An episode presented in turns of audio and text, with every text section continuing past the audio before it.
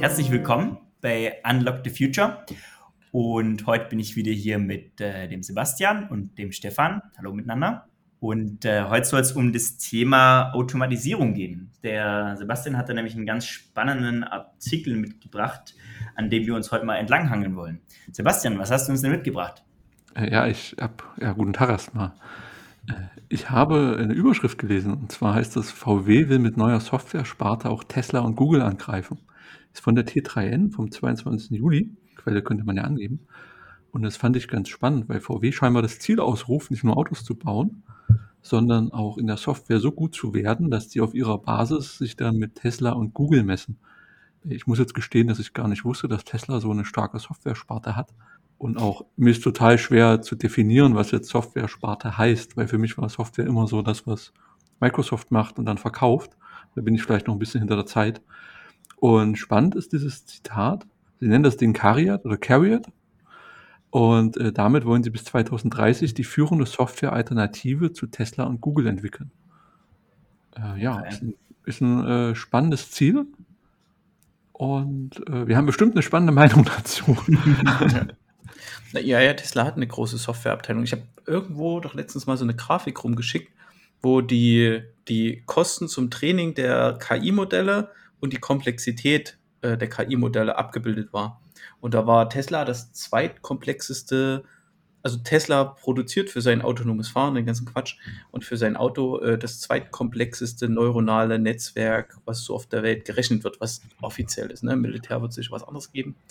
Und das erst komplizierte war äh, dieses GPT-3, dieses, ähm, was Sprache erzeugen kann, was Texte lesen kann und eine Zusammenfassung machen kann. Und interessant war, dass du da jetzt schon äh, in Millionenhöhe Investitionen brauchst, also Rechenzentrum, was die Daten quasi zu so einem Modell verarbeitet. Die haben, da sind die super weit. Heißt das, dass VW sich jetzt mit einer Firma messen will, die eine Software entwickelt, die noch gar nicht funktioniert? Ja, naja, gut, Tesla äh, macht es halt in Iterationen. Aber ja, eigentlich, eigentlich schon. Jetzt können wir erstmal darüber diskutieren, ob es überhaupt sinnvoll ist, Tesla hinterher zu rennen. Ne? Äh, die ja auch einen sehr umstrittenen Ansatz mit ihren äh, Autos fahren. Aber lasst uns nicht so weit auf das autonome Fahren abdriften. Äh, äh sondern einfach mal rein diese, rein dieses Bedienungsding, ne? Die haben halt dieses Tablet da drinne, die haben, äh, die haben schon Betriebssysteme für ganz normale Sachen, die in einem Auto auch drin sind. Da orientiert sich quasi jeder gerade dran, ne? Also jeder versucht da so ein, so ein Tablet gerade in sein Auto reinzuschrauben. In die modernen Autos jedenfalls oder in die neuen Autos. Aber vielen also Dank, dass du jetzt ableitest von dem autonomen Fahren. Äh, Manu, wie ist denn das ein BMW? Äh, habt ihr da auch schon Tablets in Autos geschraubt? ja gut, ich meine, auf den Trend äh, geht, glaube ich, schon jeder in der, in der Autoindustrie. Aber das Interessante ist ja, und das ist gut, dass du, wie es Sebastian sagst, vom Autonomen weggehst, weil ähm, am Ende des Tages, wer kann am besten Software schreiben ja, und die irgendwie auch sinnvoll einsetzen? Ne? Weil es gibt ja ja, Deutschland, USA, wer auch immer, ist jetzt im, im globalen Wettbewerb. Ne? Und ich meine, wenn jetzt Tesla super, was ich, 100 äh, Rockstar-Entwickler hat, die halt verstehen, Software zu schreiben und die dann auch als Laufe zu bringen und dann Over-the-Air-Updates zu fahren, etc. Also da was draus zu bauen, was funktioniert, ja. Dann ist es halt besser wie, weiß ich nicht, wenn VW halt äh, 1000 äh, Ingenieure ähm, einstellt, die halt, ich sage jetzt mal, platt vorher SAP gemacht haben ja, und die jetzt halt äh, umgeschult werden auf, äh, keine Ahnung, neuronale Netzwerke oder was auch immer, ja. Also ich glaube, das wird halt die wesentliche Herausforderung, dass man sagt, okay, man hat jetzt Software, die muss man ans Laufen bekommen, die muss man updatebar halten, die muss man wartbar halten, die muss irgendwie äh, bugfrei sein, etc. Ja, und da wird es schon interessant die nächsten Jahre, glaube ich. Ich glaube, es wird sehr, sehr schwer sein, Leute, die Standardsoftware entwickelt haben, SAP oder in anderen Sprachen oder Java oder so, äh, dahin zu entwickeln, dass sie KI-Anwendungen schreiben. Ja, mit Sicherheit. Das ist schon, wie ich finde, ein ganz anderes Feld. Ähm, vor allen Dingen möchte ich jetzt gerade aus meiner Erfahrung der letzten Monate mal noch einwerfen. Ähm, Entwickler, gute Entwickler zu finden, ist schon echt schwer. Und ist gut, wenn du viele hast. Nur dann musst du immer noch herausfinden, was überhaupt gerade wertvoll ist zu entwickeln. Und da reden wir über Projektmanagement. Und im agilen Kontext reden wir da von Product Ownern, die den Wert des Produktes maximieren und in jeder Iteration entscheiden müssen, wo gerade der Wert für den Stakeholder und für den Kunden liegt. Und da gute Leute zu finden, ist noch schwerer, als gute Entwickler zu finden. Und ich kann jetzt zwar mir zehn gute Entwickler einstellen und die können richtig tolle Sachen schreiben, wenn es am Ende keiner braucht, keiner dafür was bezahlen will, dann ist das absolut nichts wert für dein Unternehmen und dann kannst du sagen, wir haben die besten Entwickler der Welt, aber wir erstellen was, was niemand benutzt. Hm. Das ist, das ist definitiv so, ja. Und Zumal das kann, also, hm? ja, sorry. Nee, mach nochmal ruhig. Das kann halt, ich glaube, ich, ähm, da, da tut sich so ein amerikanischer Konzern, der, egal ob jetzt Tesla oder die, die anderen großen Tech-Unternehmen, die, ähm, die haben halt sehr gut ihr Unternehmen nach Simon Sinek aufgebaut. Ne? Dieses Start with Why. Ne? Die, ich glaube, die sind in der Lage, das unterstelle ich jetzt, weil die super erfolgreich sind, ähm, dass die eben jemanden in diesem Projektmanagement-Team haben, egal ob agil oder nicht agil aufgesetzt, der sehr fähigen Entwicklern sagen kann, äh, was es wert ist, entwickelt zu werden und was nicht. Und wenn du das seit, sagen wir jetzt mal Anfang der 2000er, also seit 20 Jahren stetig verbesserst, ne? und als europäischer Konzern da jetzt erst anfängst oder sagen wir mal die letzten fünf Jahre angefangen hast, dann hast du da einfach ein gewisses äh, ähm, ja, Gap. Und jetzt ist die Frage, ist es, weil jetzt super viele Software-Tools zur Verfügung stehen, weil wir alle schnelles Internet haben etc., ähm, kannst du das Gap in einer kurzen Zeit schließen oder nicht? Das wird echt spannend. Ich würde, würde meinen, man, man kann es, man kann es äh, lösen, weil du fängst da heute nicht bei Null an. Ne? Also, aber was ich an der Stelle bemerken möchte, ist, die, gerade die deutschen Hersteller, die wollen ja dann alles immer selber entwickeln, ne? anstatt irgendwie einen Linux von der Stange zu nehmen äh, oder schon bestehende Lösungen äh, äh mit zu integrieren, wollen die immer, oh, wir machen unser eigenes Betriebssystem und dann darf Bosch noch eigene Sensoren entwickeln und dies, das und jenes. Und ganz schnell wird da so ein riesen Softwareprojekt draus, äh, wo man sagt, ja, dann nehmt doch erstmal das, was es am Markt so gibt. Ne? Versucht doch erstmal mit den, mit den Sachen, die, die aus der KI-Forschung so rausgefallen sind, äh, die Sachen zu integrieren und die Dinge halt zu, zu, zu nutzen.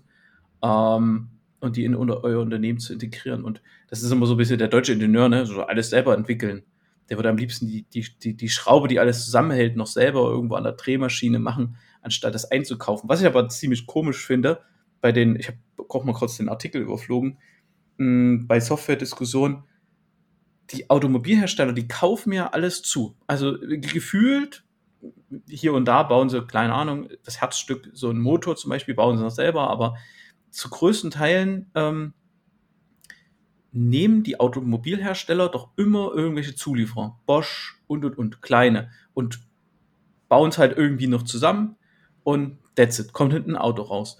Und bei der Softwareentwicklung äh, gehen sie halt wieder den radikal komplett anderen Weg, was ich bisher so gelesen habe, und machen halt alles selber. Ich habe zum Beispiel die Tage, äh, äh, hätte ich Sebastian nur geschickt, ähm, wie, wie Porsche halt auch da bei KI was macht und wie die da mit Softwaremodellen äh, äh, Dinge machen.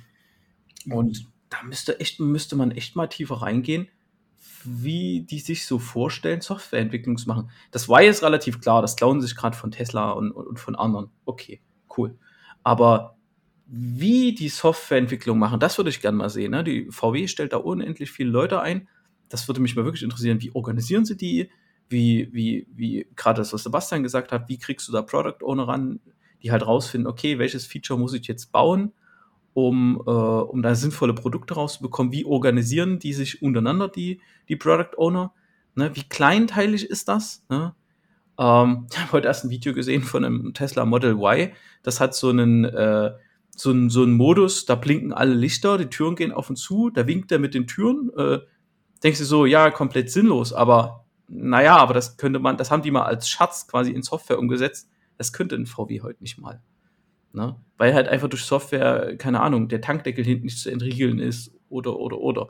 Ne? Ich stelle mich da mal, versetze mich da mal in eine Rolle von so einem Product Owner, bist da bei VW, sagst, okay, wir haben hier voll die coole Applikation, äh, dass der Tankdeckel nur aufgeht, wenn ich an eine, Lade, äh, an eine Tanksäule oder Ladesäule ranfahre. Ne?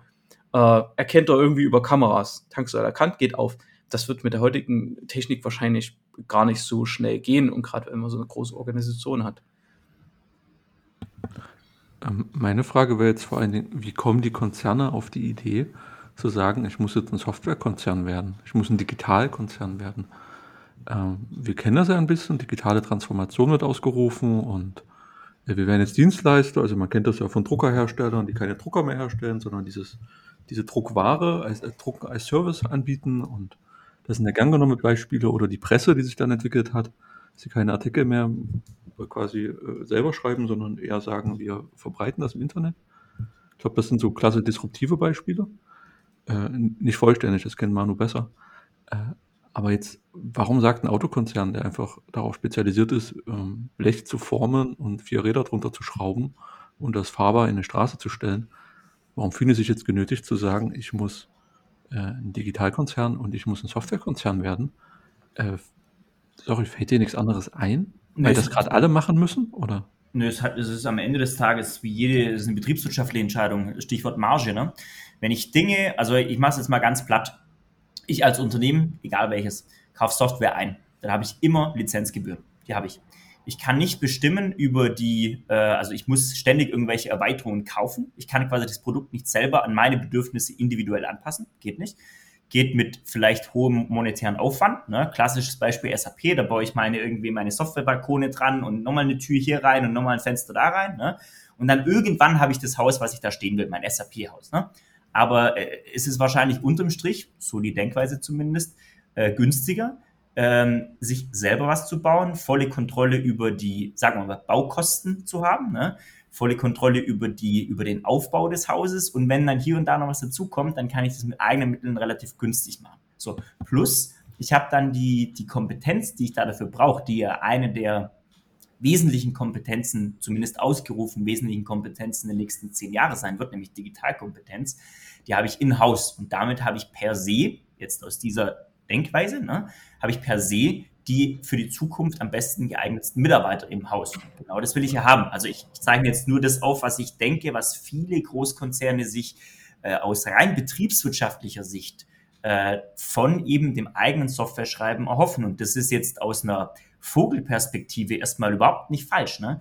Weil wenn ich sage, die Kernkompetenz wird Digitalisierung sein, dann muss ich mir die in-house holen. So ist die Denke, würde ich sagen. Äh, mein, mein Störgefühl ist halt das. Ne? Ich, ich bin ein etabliertes Unternehmen und bin spezialisiert auf Versorgungswirtschaft oder spezialisiert auf Autos herstellen oder andere Sachen.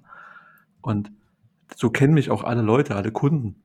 Und jetzt machen wir einen harten Cut und sagen, wir, wir machen jetzt Software. Hat Siemens, glaube ich, letztes Jahr oder vor zwei Jahren ja groß gemacht, sich nochmal aufgespalten. Boah, jetzt lass mich lügen. Äh, und, und jetzt, was macht das mit einer Marke VW? Was macht das mit der Wahrnehmung? Ähm, sind die da noch speziali spezialisiert auf die Autoherstellung oder nimmt dir das ein Stück DNA weg? Wie reagierst du als Mitarbeiter drauf, wenn du hörst, okay, es geht nicht mehr um die, ums Fließband und um die perfekte, ähm, äh, perfekte Naht oder ähm, ah, wie heißt das? Spaltmaß. Spaltmaß, für das perfekte Spaltmaß, sondern jetzt geht es darum, dass ich ja möglichst wenig äh, Fehler drin habe und eine schnelle Deployment-Pipeline. Das ist doch so ein richtig harter Schwenk, den die in wenigen Jahren vollziehen wollen. Und das Warum, also warum kaufe ich euch einfach nicht ab, was ihr mir jetzt erzählt? Also von Sinne geklaut oder von, von Tesla geklaut, aber es ist halt immer noch geklaut und damit ist es unglaubwürdig. Und ich finde, das liegt halt ein riesiges Risiko drin. Und so viele gute Programmierer gibt es dann halt im deutschen Raum oder auch sonst nicht. Wenn jetzt alle gleichzeitig Programmierer einstellen wollen, ja, dann ist auch schwierig. Wirkt dann auch die Lemminge da. Ne? Was sollen sie da machen? Der, der Schwenk steht ja noch aus, ne? Das steht ja noch zu beweisen. Dass sie diesen ein, äh, dass sie das so machen wollen, das ist auch ein bisschen dieser Apple-Effekt, ne? Ich glaube, alle häscheln da irgendwie Apple hinterher, die es ziemlich schlau gemacht haben, die halt gesagt haben, okay, wir haben hier unser iPhone Kali äh, designt in Kalifornien, das wird irgendwie von Foxconn äh, in China zusammengeschraubt, äh, die bauen die Software halt selber ähm, und gefühlt sind viele Firmen, wollen genau auch in die Richtung, ne? sagen, hey, ich lasse das irgendein Zulieferer machen, jetzt natürlich VW irgendwie riesengroß, wäre Quatsch, wenn sie jetzt sagen, okay, BYD, die bauen unsere Autos, da machen wir noch unsere VW drauf, Software kommt von uns. Die, die, die Frage, die ich mir jetzt gerade so stelle, ist, ist gerade bei einem äh, Automobil die Software wirklich so entscheidend? Also so für die nächsten zehn Jahre. Darüber hinaus brauchen wir erstmal nicht diskutieren. Autonomes Fahren klauen wir erstmal aus. Aber ist Software so entscheidend? Ist das nicht gerade äh, eigentlich ein Hype, so sehr wie ich Tesla mag und auch der Fokus auf die Software und jede Beta-Version von der Software wird gefeiert ohne Ende? Ähm, aber ist es denn so wichtig? also verschwendet da äh, VW nicht gerade sehr, sehr viel Zeit? Ne? Weil was, was, was sehen wir denn? Also mein, mein letzten VW, den ich so gefahren habe, war irgendwas vom Six zu neuer Passat. Da waren irgendwie 3000 Funktionen, die kein Mensch braucht, außer ein Tempomat. Weiß ich nicht, habe ich dort irgendwie nichts gebraucht. Es waren 1000 Knöpfe, es war nicht wirklich intuitiv. Schön war es auch nicht, wenn so ein schönes Interieur da mit 1000 Knöpfen versehen wird. Oder also ich, ich glaube halt einfach, dass sie sich so ein bisschen da, wo sie sagen, okay, unsere Produktion wollen wir ein bisschen wie Apple haben und dann äh, unsere Software wollen wir wie, wie Tesla haben. Keiner hat es geschafft, wie Tesla, sowas Hässliches in den Markt zu drücken. Weil die haben ja einfach nur so, hm, was haben wir? Okay, machen wir einen 13 Zoll äh, Bildschirm, den nageln wir dort in der Mitte, super hässlich, und machen dort eine Software drauf, die eigentlich nur ruckelfrei läuft, weil ohne Ende Rechenleistung von Nvidia da reingekracht wurde. Jetzt haben sie einen eigenen Chip, aber ähm, total über, über, äh, total irgendwelche Ingenieure haben gedacht, ach, viel Rechenleistung, das nützt was, da ruckeln wenigstens die Menüs nicht. Und ich würde einfach die Frage an der, an der Stelle stellen, verrennt sich dort VW nicht? Einfach zu sagen, hey, wir, wir stellen jetzt noch Autos her. Sollten die sich nicht eher darauf konzentrieren, diese von den Verbrennern wegkommen, äh, erstmal zu Elektro? Die haben ja ihre Elektro-Plattform. Die entwickeln sie auch seit Jahren. Sollten sie da nicht den Fokus drauf legen? Ist die Software oder, wichtig? Ich würde jetzt auch in den Raum werfen oder auch die Frage stellen, wie ist Mobilität in der Zukunft? Werdet ihr nicht Mobilitätsdienstleister, weil es die Städte nicht hinkriegen, ÖP, im ÖPNV? Warum geht ihr nicht den Weg von einem Druckerhersteller und und bietet das jetzt als Service, als Dienstleistung an. Also wird das total unterstreichen, Stefan. Das ist halt Manuel Letzte in der Runde, ne? Die Punkt, ja, das ist ein sehr guter Punkt. Der, also, wenn ich als VW-Konzern hergehe und sage, okay, also die Konsequenz dessen, was du gesagt hast, Stefan. Eigentlich konzentrieren wir uns jetzt erstmal auf Elektro und Digitalisierung spielt im Auto gar keine so große Rolle. Damit wird VW sofort zu einem unattraktiven Arbeitgeber gebe ich euch Brief und Siegel drauf. Weil, was will, und das da muss ich jetzt mal ein bisschen reininterpretieren, was ich aus der Generation Z, also die jetzt 2000 rum geboren wurden, was die. Du bist als, ja nicht Generation Z. Nee, muss ich jetzt, sage ja, spekulieren, was die Generation, die jetzt noch ah, ja, okay. jünger ist wie ich, ne? Ich bin ja nicht Generation Z, sondern die, die ja, okay, sorry, da hatte, ich, da hatte ich gerade verpennt. Dachte, ähm, graue Haare mit 21, aber. Genau. Also die, die jetzt 20, die, die jetzt quasi ihr Studium gerade machen und dann äh, in zwei, drei Jahren äh, als frische Berufseinsteiger in, in den Markt wollen. So. Wenn ich als Unternehmen mich positioniere bei dieser Generation, das ist ja zweifelsfrei eine der wichtigsten Generationen jetzt aus Arbeitgebersicht, ne, wo es darauf ankommt, okay, ich brauche junge Ingenieure, die hungrig sind, seien Softwareentwickler, seien es Ingenieure, sei es egal was, ne, ähm, die dann die nächsten, sagen wir mal, diese Transformation mitgestalten. Wenn ich die ansprechen will und das ohne das Thema Digitalisierung mache, dann tue ich mir schwer. So. Dann kann ich so viel Elektrostrategie haben, wie ich will, dann tue ich mir schwer, die Leute anzusprechen. Warum? Das, naja, hm. weil die Digitalisierung in die, die Generation Z, im Gegensatz zu uns, wie wir hier sitzen, kennt keine Welt ohne Internet. So, ja, aber, das heißt, ich verstehe das jetzt so, dass es da eine Generation gibt, die will alles haben, aber Hauptsache hat es Bluetooth und Internet. So ein alter Joke.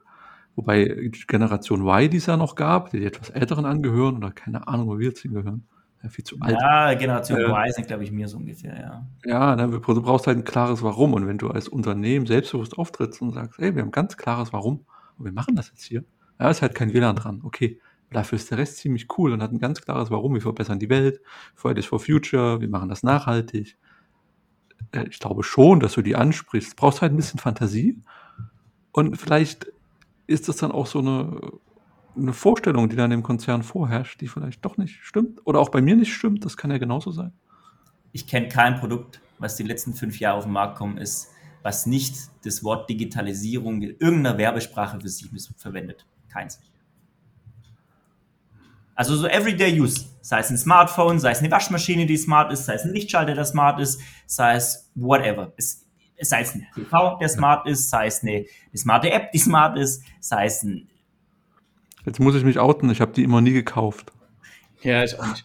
Oh, okay, das, das Kaufen ist was anderes, Aber- aber, das aber- Anbieten im Markt, ne? Okay, ja. Aber das, das, das Ding ist, also warum ich das ja gefragt habe, ob es denn wichtig für VW ist, ähm, so richtig scheinen sie ja diesem Braten auch nicht zu trauen. Ne? Die haben da eine extra Marke. Wir bleiben jetzt mal nur bei VW, ne? nicht bei den ganzen Tochtern. Bei Mhm. Skoda und Lamborghini haben sie jetzt verkauft. Äh, nee, Bugatti haben sie verkauft. Bugatti haben sie verkauft. Ähm, Lamborghini haben sie noch. Aber am Ende des Tages haben sie ja hier mit diesem ID3, ID4, das sieht man den Autos an, haben keine Top-Designer mitentwickelt. Die Dinger sehen einfach, ja, es ist okay, aber ein Polo, ein aktueller Polo und Golf sieht noch hübscher aus. Und sie haben Elektro nicht mit ihren Marken gespielt. Ne? Nicht gesagt, ey, hier, hör zu, 2025 oder keine Ahnung, 2022 kommt der Golf 8 voll elektrisch. Schönen Tag. So. Der ist dann in Carbon, aber, aber nimmt die Designsprache halt mit auf. Also ich verstehe, ich verstehe Sebastian, dass er das so ein ungutes Gefühl hat, habe ich auch, weil sie versuchen gleich alles neu zu machen, wo ich einfach so denke, also ihr, ihr, ihr kopiert verschiedene Sachen, das ist okay, aber ähm, was ist denn der Vorteil an Tesla? Ich habe es glaube ich schon mal gesagt, von Tesla ist der einzige Automobilhersteller, den ich gerade kenne, ich beschäftige mich nicht aktiv damit, aber den ich kenne, wo ich alle Modelle kenne, ne? wo ich sage, okay, es gibt Modell S, Y, äh, X3 und bald noch den Semi, das ist der Truck und den Cybertruck. So, that's it. So, und die werden iterativ weiterentwickelt. Da kamen schon die ersten Beschwerden, ja, hier Tesla S, da ist ja nicht viel passiert. Und wo ist das Problem? Macht ein iPhone auch nicht. Da kommt ein bisschen bessere Kamera rein, ein bisschen besseres Display, aber effektiv bleibt alles so, wie es ist. So, und VW haben nichts Besseres zu tun, als zwei komplett neue Modelle äh, zu machen. Ähm, versprechen für die nicht mal, dass es da eine iterative Weiterentwicklung halt gibt. Ähm, sondern irgendwie immer wieder neu und also das finde ich halt irgendwie Quatsch. Und da sie jetzt neue Modelle gemacht haben, äh, anstatt nur in den bestehenden, die zu optimieren auf Elektro und den Antriebsstrang äh, zu, zu ändern, nehme ich denen diesen, diesen Wandel halt auch nicht ab. Und jetzt gucken wir ja sehr selektiv auf diese, auf diese Softwareentwicklung. Ne? Ich habe da sowieso schon ein Störgefühl, Softwareentwicklung in Europa, im speziellen Deutschland und dann noch so ein Konzern wie VW, der das gar nicht in seiner, sag ich mal, DNA drin hat. Das klingt aber total bescheuert, wenn man sagt, Softwareentwicklung und DNA. Nee, ist so. Ne, da brauchst du schon, du musst schon so SAP sein. Selbst die tun sich halt schwer und die haben es in ihrer DNA halt drin. Ne? Warum? Wollen, genau, kurze Frage zum weiteren Vorgehen. Wollen wir hier mal abbiegen zur Softwareentwicklung in Deutschland oder Manu, wolltest du einen anderen Punkt? Ah, na, genau, das wollte ich sagen. Warum hast du ein ungutes Gefühl bei Softwareentwicklung in Deutschland, Stefan? Ja, ist mal dieses äh, Engineering. Ich finde prinzipiell Software Engineering eine, eine wichtige Sache. Aber in Deutschland neigen wir immer dazu, ganz schnell äh, Dinge einfach selber entwickeln zu wollen. Ne? Das ist ja heute relativ einfach mit ein bisschen Python und ah, das entwickeln wir schnell selber und dann haben wir das da am Laufen und so, anstatt halt wirklich zu sagen, okay, äh, wir gucken mal, was so andere haben, was Apache hat, was, was diese Linux Foundation, was es da so an, an Software gibt. Wir machen Kooperationen mit Unis und so. Also Softwareentwicklung, das wird auch noch viel, viele deutsche Firmen, die halten nicht viel von Open Source, Sie zeigen jedes Mal wieder Befragen, Open Source spielt kaum eine Rolle. Ähm, also zum Beispiel Microsoft-Zeug wird immer unproblematisch eingesetzt. Selbst in den kritischsten Produktions- und Automatisierungsinfrastrukturen, wo ich mal so einen Blick hatte, war immer Windows von noch XP oder Windows 7 im Einsatz, wo du denkst, gruselig, da ist jedes Windows, äh, jedes Linux Ubuntu besser und stabiler, als was ihr da für einen Käse macht. Und dann kommt noch dazu, dass die, die, die, die hängen, die, die halten das in ihren Unternehmen halt drinne. Das finde ich höchst problematisch. Äh, da gibt es kaum was Open Source. Äh, und ja, das sieht man halt immer auch die Feindschaft gegenüber dem CCC, also Chaos Computer Club, ne? wenn, wenn die da mal was rausfinden. Ja, wird halt nicht sehr offen mit, mit, mit umgegangen. Also ich, ich sehe da auch meine Hauptkritikpunkte, die sind da einmal immer dieser Anspruch der Perfektion. Wir machen das jetzt nochmal richtig, weil das andere, was die anderen gemacht haben, das kann ja gar nicht sein. Kriegen das schon selber hin und da gehe ich halt lieber mal zur Uni oder zu irgendeinem Fraunhofer-Institut oder einem anderen Institut und dann kommt halt auch was, was bei rum, was aber vielleicht gar nicht dein Problem, also was sehr lange dauert, dein Problem nicht löst, aber einen ganz neuen akademischen Anspruch hat. Das ist super, hilft mir aber gar nicht im Business. Eher so mein Gefühl. Und äh, also eine Anspruch, dann die, die Sache ist, ist sehr gekapselt oft, dass man sagt, ja, wir machen das jetzt für uns, wir gehen gar nicht raus, wir suchen gar nicht diese, dieses Netzwerk und lass uns mal verbinden mit was du gerade gesagt hast, mit Apache Kafka, war Leute treffen, Leute ansprechen, mit denen kooperativ zusammenarbeiten und dann halt am Ende halt klären, wem es gehört oder was man davon hat und dann und nicht am Anfang immer alles definieren zu müssen. Ich glaube, das Problem liegt noch ein Stück weit woanders. Also das ist richtig. Was dazu kommt, ist, dass, und da muss ich jetzt mal kurz meine Betriebswirtschaftlerbrille aufsetzen. Wenn ich keine Ahnung von Softwareentwicklung habe, aber in, durch Zufall oder durch viel Arbeit in eine Managementposition gekommen bin und ich höre Open Source, dann habe ich da erstmal Angst, weil ich denke, oh, Open Source heißt, da kann ja jeder alles drin machen, weil jeder kann sich da das irgendwie runterziehen und kann da was drin machen und am Ende sitzt der noch bei mir im Rechenzentrum, da habe ich ja gar keinen Bock drauf.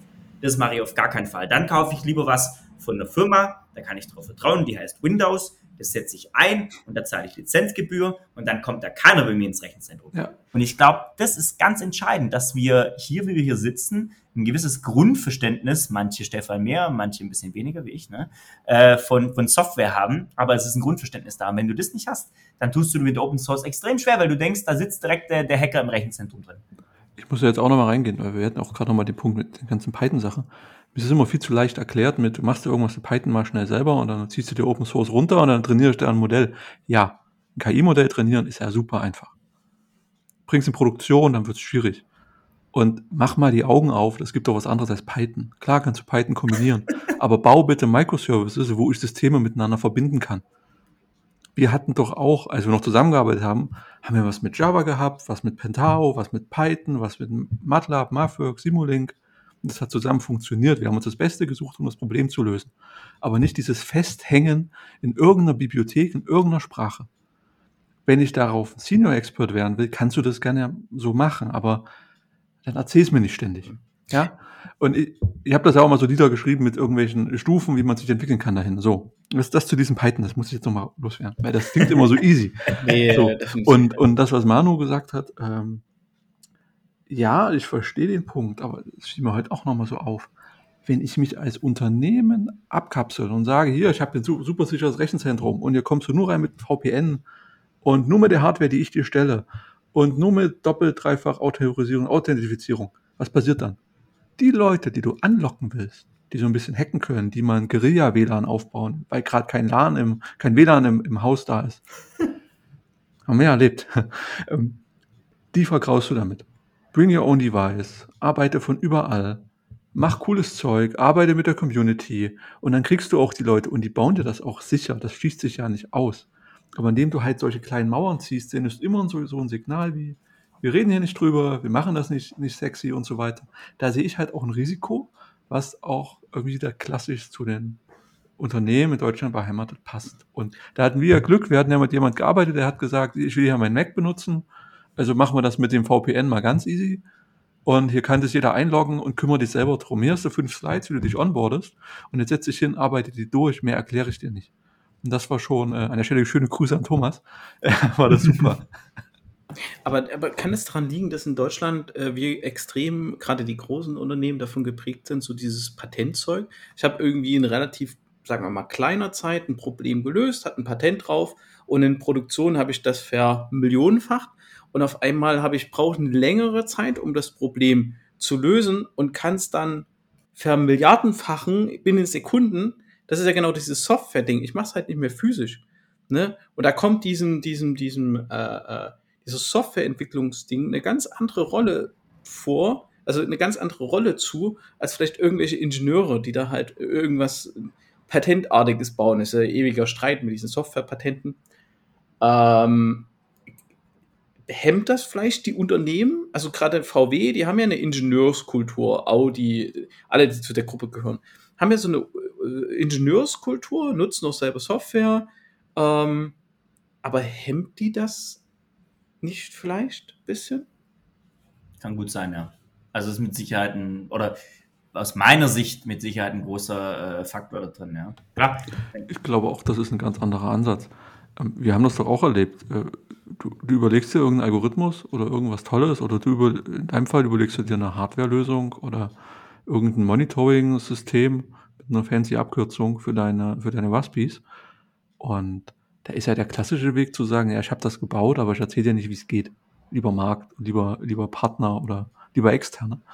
Und der andere Ansatz ist zu sagen, ich lege dir das einfach offen, weil ich weiß, dass du das auf jeden Fall nachbauen könntest, wenn du das willst. Ich vertraue dir so weit, dass du das nicht tust. Und selbst wenn du es nachbaust, ist meins vielleicht immer noch besser, weil ich habe mich länger damit beschäftigt. Und so eine Offenheit im Umgang ist, glaube ich, nicht total üblich. Und über, ja, vielleicht Patentwesen, Ingenieurswesen, Geschäftsgeheimnisse, wo halt viele Dinge hochstilisiert werden zu Geheimnissen, die einfach nur schlechter werden, wenn du sie geheim hältst und nicht drüber redest. Ich will das nochmal eine Stufe höher heben. Stefan, an dich gerichtet die Frage. Äh, was denkst du denn, wie könnte man dieses Thema Open Source oder Vertrauen in Open Source in Deutschland populärer machen? Das kriegst du meines Erachtens nur durch irgendwelche öffentlichen Mittel halt hin. Ähm, dass angefangen wird mit, mit Schule, Schule, also ne, Gymnasium und so, äh, die anfangen halt wirklich auch aktiv Dinge in Wikipedia zu schreiben, dass man daran, dass man rangeführt wird, dass man halt geistiges Eigentum, darüber reden wir, Software, geistiges Eigentum, ja. dass man das Open Source stellt, ne? Dass zum Beispiel, keine Ahnung, äh, äh wie diese, wie diese Corona-App, Corona mhm. One App, die wird halt Open Source gesetzt, ne? Das kann andere anregen, das kann andere. Jetzt kannst du dir überlegen, Corona One App, wie viele Kopien davon gibt es im App Store? Keine, weil so, aber diese, diese Software, die da in, entwickelt worden ist, da können ja andere drauf aufbauen. Wir können ja heute nur relativ schnell, sage ich mal mal Beispiel, eine Plattform bauen, weil sich halt andere schon darüber Gedanken gemacht haben. Ne? Und äh, zu oft halt auch erlebt, dass Open Source gerne genutzt wird, aber so eine Platin-Membership bei der Linux Foundation kostet hm. 100.000 Dollar. Was ist denn in einem normal großen Unternehmen mit mehr als 1000 Mitarbeitern? Was sind denn eine Spende von 100.000 Dollar im Jahr. Ne? Wenn ich mein komplettes Rechenzentrum mit Linux betreibe, wenn ich vielleicht sogar noch eine IoT-Infrastruktur, irgendwie noch 10, 20, 30 Entwickler habe mit Linux, was ist denn das? Das werfe ich, das ich alleine Microsoft hinterher, wenn ich da irgendwie ein paar Server und ein paar Clients damit aus, ausstatte. Und, und, und dann jammern die auch wieder rum, jetzt kommt wieder Windows 11, da jammern wieder alle rum, oh, ja, müssen wir wieder updaten, blöd, Mist, kostet wieder Geld. So, ja, nehm doch Ubuntu, das wird supported über Jahre. Ne? Das schmeißt du mit dem Rechner weg und du musst dich nicht, du musst nicht die alten Rechner irgendwie ein neues Betriebssystem installieren. Ne? Und äh, ja, du kannst da halt nur in dem im öffentlichen Bereich viel mehr Awareness in dem Bereich schaffen.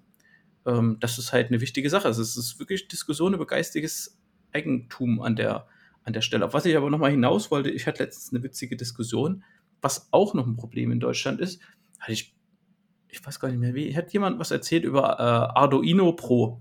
Arduino, also Arduino, Kinderspielzeug, Programmierkram, so gefühlt, ne, noch schlimmer als Raspberry Pi für Ingenieure.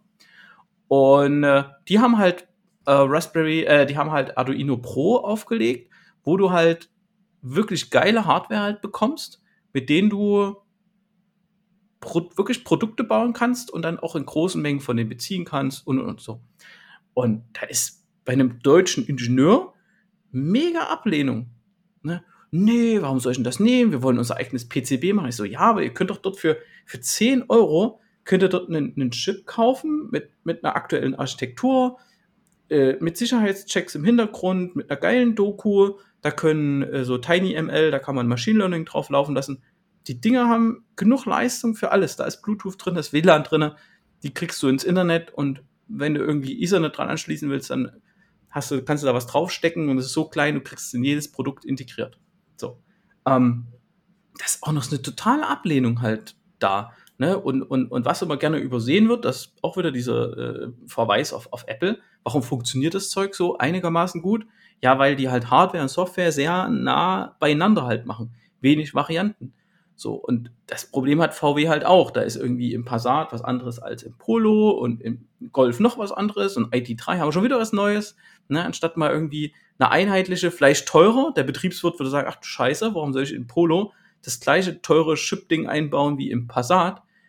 Ja, weil wir die Software dadurch standardisiert halten können und wir dann eher wie so eine Art Konsole, so eine Playstation ausliefern, als ein, ne, als ein Auto. Ich bewundere das gerade total, wie du wieder den Bogen hin zu VW gebracht hast. ja, aber das, ja, also man kann es halt nicht von der Hardware los, loslösen. Ne? Das, also wir reden ja immer gerne über Softwareentwicklung und und, aber am Ende des Tages muss Software auch auf irgendwas laufen. So. Es sitzen zu wenige, zu wenige Nerds in den Vorständen von Unternehmen. es gibt, glaube ich, wirklich, es gibt einfach zu wenig in, in hohen äh, Führungspositionen, die genau so was, wie du eben äh, erläutert hast, die, das ist ja schon ein Stück weit nerdig, ne? Ist das ein ähm, Altersding? Also weil die, ja, weil die Vorstände ja. deutlich älter sind als äh, zu alt sind, um solche Nerds zu sein. Also es gibt natürlich welche, die haben dann noch mit Lochkarten programmiert und haben ganz viele Sachen gemacht und sind dann irgendwann in die BWL abgerutscht, glaube ich. Ich, ich denke an der Stelle, es ist also eine Altersfrage, das ist immer schwierig zu sagen, ist es eine Altersfrage. Also es ist eher so eine Generationenfrage. Ne? Also wenn man die Generation relativ groß nimmt, wenn jetzt irgendwelche 60, 70-Jährigen in einem Vorstand sind, die kommen aus der Politik, klar, was, was sollen die da, wie sollen die da irgendwie die Zukunft antizipieren? Geht nicht. Ähm, aber keine Ahnung, klar, ein bisschen mehr Science Fiction halt äh, gucken. Ne? Es dauert halt, ehe Star Trek umgesetzt ist. Ne? Heute sind Tablets normal. In Star Trek vor 20, fast 30 Jahren war es halt noch, ne, jeder möge sich mal von 89 Star Trek angucken, Next Generation, Captain Picard und so. Also irgendwo beeinflusst das ja die Ingenieure halt dann, dann halt schon. Und ähm, aber da kommen wir dann zu diesem Digitalisierungsding. Klar, fehlt äh, total den Vorständen teilweise die Vision Richtung Digitalisierung was das für die Produkte bedeutet, was es gesellschaftlich bedeutet, was es fürs Unternehmen bedeutet und was für Verantwortung für die Mitarbeiter da irgendwie rausfällt, dass man vielleicht irgendjemand, der heute, sagen wir mal, 45 ist, sagt, okay, deine aktuelle Qualifikation, du willst noch 20 Jahre arbeiten, aber wir würden dir einen MBA oder irgendwas noch ein Studium bezahlen, zwei, drei Jahre, weil das immer noch wirtschaftlicher ist, als zu sagen, ja, hier, hm, wir brauchen die 5000 Leute halt nicht mehr, aber wir brauchen sie doch mhm. irgendwie schon. Weißt du, auf der einen Seite gesagt, ja, ihr seid auf ihr seid jetzt unnötig. Und hinten wird, rum, wird dann rumgejammert, ja, aber Fachkräftemangel. Hä? Also, mhm. du, du, musst den Leuten auch irgendwie ein bisschen Angebot machen. Die müssen sich natürlich auch selber irgendwie Angebote erschließen. Ganz witzige Diskussion an der Stelle. Vielleicht, aber ähm, ja, du kannst, du kannst ja jetzt nicht, keine Ahnung, du gibst in die Hierarchie, gibst du rein, ja, schlag uns Mitarbeiter vor, die jetzt drei Jahre lang bei voller Bezahlung studieren können. So, dann rieselt das halt runter, und so ein Teamleiter guckt dann sein Team, okay, den brauche ich, der kann was, der kann was. Scheiße, der kann gar nicht weg. Aber der hier, hm. Und macht denen das Angebot, ne? Der ist nicht ganz schlecht, aber auch nicht so, ne? Und dann so. Also man muss diese Angebote irgendwie machen und die muss man sich bewerben. Und also da ist auch ein großer Teil, wo die Unternehmen mehr, mehr sich bewegen müssen und was mit den Menschen machen müssen. Das ist nicht nur der technische Teil. Oder einfach Leute einstellen, vom Markt ziehen. Also, kommt wieder der Brückenschlag zu VW natürlich, natürlich ist, äh, natürlich ist, ist, ist ein VW, können viel bessere Löhne vielleicht zahlen als ein kleines Softwarehaus in Dresden. So, cool. Und ziehen die Leute einfach vom Markt ab. Nur der Markt in Deutschland ist halt einfach irgendwo begrenzt. Wird auch nur von ein paar Unis gefüttert. Okay, du hast da wieder ein ganz, weiten, ganz weites Feld eröffnet. Ja, mit lauter Fragen, gesellschaftliche Fragen, Digitalisierungsfragen, Arbeitsmarktfragen, Unternehmensfragen. Viele Fragen. Manu hat bestimmt mitgeschrieben. Genau, und diese Fragen, ein Teil dieser Fragen zumindest, äh, gehen wir in unserer nächsten Podcast-Folge an. Wir sagen noch nicht, um was es geht, aber sei gespannt. Und dann würde ich jetzt hier einen Cut machen und bedanke mich herzlich bei euch, ähm, Sebastian, Stefan. Dankeschön und bis zur nächsten Folge. Tschüss. Tschüss. Ciao.